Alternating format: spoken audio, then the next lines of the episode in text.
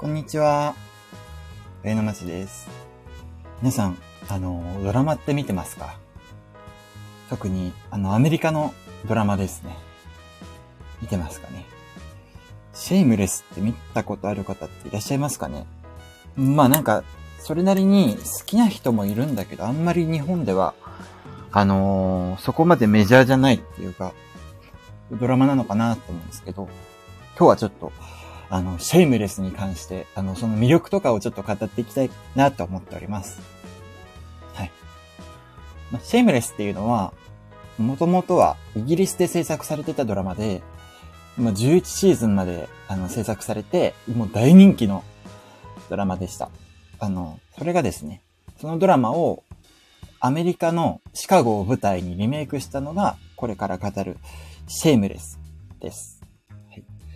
あの、日本でも WOWOWとかネットフリックスで配信されていて、まあ、 WOWOWはも終わっちゃったんですけど、そこでは、まあ、日本語のタイトルはシェイムレス。俺たちに恥はないっていう、あの、ドラマとして日本に、あの、ちょっとだけ輸入されております。えっとですね、本家のイギリス版のシェイムレスの舞台がマンチェスターだったのに対して、アメリカでのあのリメイク版のシェイムレスは、シカゴ南部が舞台になっております。で、シカゴ南部っていうのは、ギャングが幅を引かせるスラム街です。もう日本大使館とかも観光客に結構ここに行っちゃいけないよっていうふうな、あの、注意を呼び呼びかけるくらい治安が悪い地域で、んまあ、強盗、盗み、ドラッグ、恐喝、あとは、まあ、あの、考えつく限りの治安悪い要素がもう全部ギュッと詰まった感じの、あの、地域だそうです。で、あのーまあ、シカゴ南部ってのはどこに位置するかっていうと、まあ、トランプ大統領、元大統領のですね、支持層が多いとして注目を集めたラストベルトに位置します。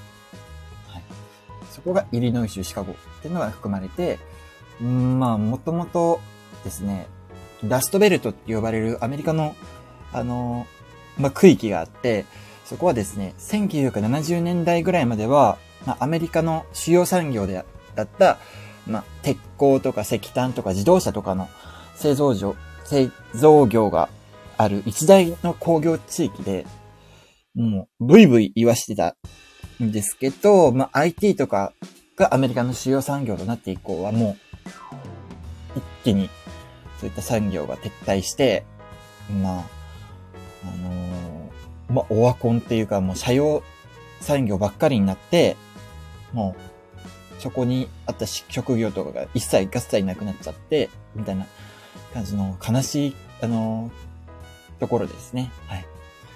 えーっと、まあ、レーガン政権以降かな？グローバリズムを推し進める政策によって、まあ、アメリカの、アメリカ人の雇用を支えていった工場っていうのは次々と海外移転をして、まあ、地域は急速に貧しくなっていってしまいました。まあ、それに伴って治安も悪化して、まあ、今みたいに、あの、麻薬とかギャングの構想っていうのが日常茶飯事のスラム街と化してしまいます。そんな、まあ、大変な地域に住む一つの家族が主人公っていうドラマですね。うん。あのですね、うん、何人家族かっていうと、まあ、父親、母親入れると8人家族ですね。まあ、でも母親はほぼ終始いないので、まあ、7人家族になっていくんですかね。はい。まず、父親は飲んだくれ、ジャンキー、自分勝手っていう、もうそ三拍子揃った立派なクズで、あの、本当に、あの、全シーズン、あの物語をめちゃくちゃにしてくれる感じのクズですね。はい。母親っていうのは、まあ、育児放棄して家から出て行ってしまっています。で、子供たちなんですけど、まあ、順番にフィオナ、リップ、イアン、デビー、カール、リアムっていう風な、まあ、6兄弟が、あの、一緒に住んでいます。で、あの、長女のフィオ、フィオナは、えっ、と、子供の頃から、バイトと家事をして、兄弟たちの面倒を見る母親のような存在として書かれております。で、家族を守ることを第一優先にしてて、まあみんなの母親代わり。で、自分の幸せっていうのを求めたことが、あの、真面目にちゃんと自分の幸せだけを求めて、あの、行動したことっていうのがなくて、もう、家族たちをなんとか守んなきゃっていう風なもう病的な感じの依存みたいな感じになってますね。うん。で、まあ、長男のリップは本当にあの頭がいい天才少年です。まあ、16、7くらいかな。うん。で、でも、しかし本人はですね、大学に行く気が全くなくて、まあ、替え玉受験で稼いだりとか、ドラッグを売りさばいてさ稼いだりとか、まあ、そんなスラム街の生き方をして、あの、暮らしています。で、まあ、女の子大好き。で、恋愛に結構人生めちゃくちゃにされることが多い、あの、子ですね。続いて、次男のイアンっていうのはゲイで、あの、バイト先の店長と、あの、不倫をしています。で、えっ、ー、と、次女のデビーは、まあ、ふわふわしてるぽっちゃり系の女の子なんですけど、まあ、随所随所で頭のネジが外れた行動をしてしまって、まあ、例えば近所の子供を誘拐したりとかですね。そういうちょっと危なっかしい子ですね。で、さらに危なっかしいのが三男のカール。カールはですね、もう将来シリアルキラーになりそうな要素ムンムンの、あの、子供です。頭の弱いやつにシャレにならないようないじめをしたりとか、あ、あとは、あの、動物を虐待したりとか、そんな感じで勉強とかも全然もう留年しまくってるような感じですね。で、もう、あの、定学とかも何回もなって、もう退学するしかなさそうな感じの状況になったりとかもすることが多い感じの問題児ですね。まあ、あの、一番下の、あの、四男のリアムっていうのはもう、まだ赤ちゃんで、まあ、まだ唯一救いようがあるっていうか、あの、まともな子ですね。はい。まあ、そんな感じの家族が主人公ですね。ただもう、結構、まあ、この家族だけでも結構お腹いっぱいなんですけど、ご近所も結構問題だらけで、あの、もう隣の家には、あの、ベロニカとケビンっていう風なカップルが住んでるんですけど、あの、まあ、それをフィオナとすごい親友ですね。長女のフィオナとすごい親友で、まあ、お互い助け合ったりもしてるんですけど、まあ、その二人も結構問題だらけで、まあ、ベロニカっていうのは、あの、病院の薬を売りさばいてクビになった元看護師です。はい。で、未だに、まあ、家に、あの、病院から盗んだ薬が、あの、めちゃくちゃ豊富な在庫としてあるみたいな感じですね。で、今は、ネットで、あの、セクシーな動画、まあ、あの、ケビンとのハメ撮りとかですね、そういうのを、あの、配信して稼いでいるようです。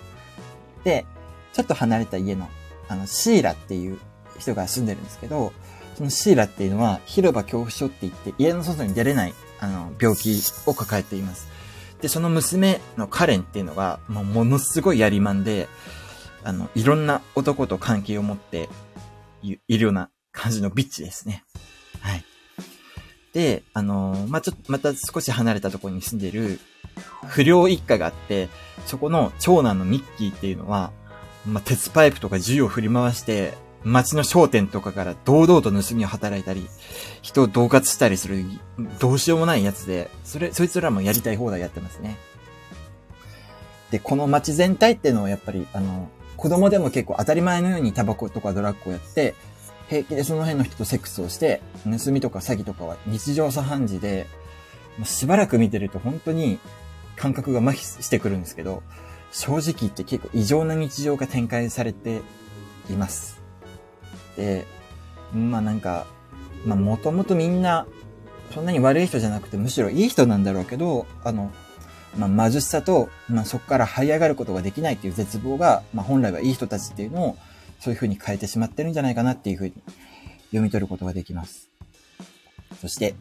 まあ、この、ここまでがドラマの、まあ、基本的な、あの、構造なんですけど、まあ、ドラマの魅力に関して、これからちょっと話していきますね。はい。まドラマの魅力っていうのは、まあ、登場人物たちの掛け合いですね。もう汚い言葉のオンパレードで、あの、まあ、基本的にはもう曖昧な言葉で話したりとか、そう、濁したりとかそういうことを一切せずに、言いたいことをはっきり言って、なんなら殴り合って自分たちの感情をぶつけていくっていうようなコミュニケーションはですね、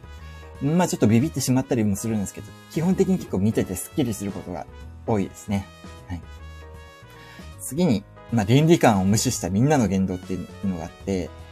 まあ、家族間で、あの、10代半ばの男の子が、まあ、俺のタバコ買ってあるみたいなことを言って、母親代わりのむ、あの、姉が、あ、あるわよみたいな感じに渡して、まあ、家族会議とかでもみんなが平気でタバコ吹かしてたり、酒を飲んだりっていうふうな、あの、光景が展開されてます。もう、なんかそんな感じに、もうそういうふうな光景一つで、あの、あ、もうこの家族すげえなっていうのがわかるんですけど、まあ、あとはなんか、あの、ちょっと家族で協力していろんなことやんなきゃいけないっていうふうな展開があった時に、まあ、10代そこら、10, 10歳そこらの弟がなんかちょっと遠くの町に行って役割を果たさなきゃいけないっていう時に、まあ、俺ちょ、ちょっとチャリ持ってないんだけどっていうふうに、あの、言ったら、あの、その兄とか姉が、じゃあワイヤーカッター持ってけよっていうふうにアドバイスするとかいうふうな場面とかあったりして、まあ、つまり、10代そこ、10歳そこらの弟に、まあ、お前普通に仕方ねえからチャリ盗んでこいみたいな感じのことを言ってる。しかも、すごく自然と、もうそれが日常であるかのように言ったりするっていう風な場面があって、まあ、あ、こういう風な感じの スタンスのか、あの、家族なんだなっていうのが結構分かって面白かったりしてますね。はい。まあ、スラム街での、まあ、堕落した生活っていうのをシビアに書いた部分も大きな魅力で、まあ、そんな中で、まあ、それぞれが絶望して、ひどい無力感に襲われて、まあ、ついに自暴自棄になっていったりするんだけども、まあ、そういうところで何かしらのほんの少しの光が見えて、まあ、なんとか立ち直って明日を生きるっていう風なギャラガー家っていうのが、結構見てると元気づけられたりしますよね。うん。もう。で、あのー、まあ、みんな貧しくて、みんななんか、なんだろうな。まあ、手を汚すしか生きる術がないみたいな感じのところなんですけど、まあ、このドラマの中ではそういった人たちを一切責めてなくて、どっちかっていうとなんか応援してあげたくなるような感じに描いてて、まあなんかそこら辺がやっぱり、なんだろうな、貧しくても自己責任とか、なんかそういうふうなこと言ってる日本とかと結構違うとこだったりするのかなって思ったりしますね。みんな、もう我慢して結局亡くなっていくっていうふうな人が多い中、このドラマっていうのは、そんなこといいからもう倫理観とか法律なんて無視して、とにかく生きろやみたいな感じのメッセージがなんか結構 あの、投げかけられてるように見えて、まあちょっと正直危険な部分もあるんだけど、やっぱり、あの、なんだろうな、結局このドラマって、あの、なんか、スタッフっていうか、クリエイターの人が言ってたらしいんですけど、このドラマで書きたいのって結局、人間参加なんだっていうふうなことを言ってたらしくて、あ、なんかそんなんだって思いますね。なんか結局、あの、まあなんか過激な部分で結構隠れちゃって見えないこともあるんですけど、やっぱりなんか人間として生きる喜びっていうのも結構このドラマには、あの、多く潜んでいるのかなっていうふうにも思えております。結構、まあ、け、あの、きつい場面とかも多くて、あの、打ってやられる感じの部分も多いんですけど、やっぱり見てるとスッキリするし、あとはなんだろうな、家族とかの愛情とか、まあ人を思いやる気持ちとかいうものっていうのは結構いろんなとこで書かれてて、すごいいいドラマだと思うので、ぜひ皆さんもこちらのドラマぜひ見てみてください。今、ネットフリックスでシーズン5までやってるんですよね。本当はシーズン11まであるんだけど、このドラマって、あの、ネットフリックスシーズン5までしかやってないです。あの、それ以降見るにはね、今はね、あの、アメリカのネットフリックスとか見たりとか、あとは、あの、ドラマの DVD とか、あの、アマゾンかなんかで買うしかないですね。しかも、シーズン6以降で日本語の字幕とか吹き替えがあるものってのが今なくて、なのでそっちは自分で訳していったりするような必要があるんですけど、まあでも、シーズン5まで、でもまあ、シーズン6以降見たいとかいう風なので、結構フラストレーション溜まるかもしれないけど、シーズン5まででもすっごい面白いので、ぜひ、あのー、機会があれば、見てみてください。というわけで、本日は終わります。ありがとうございました。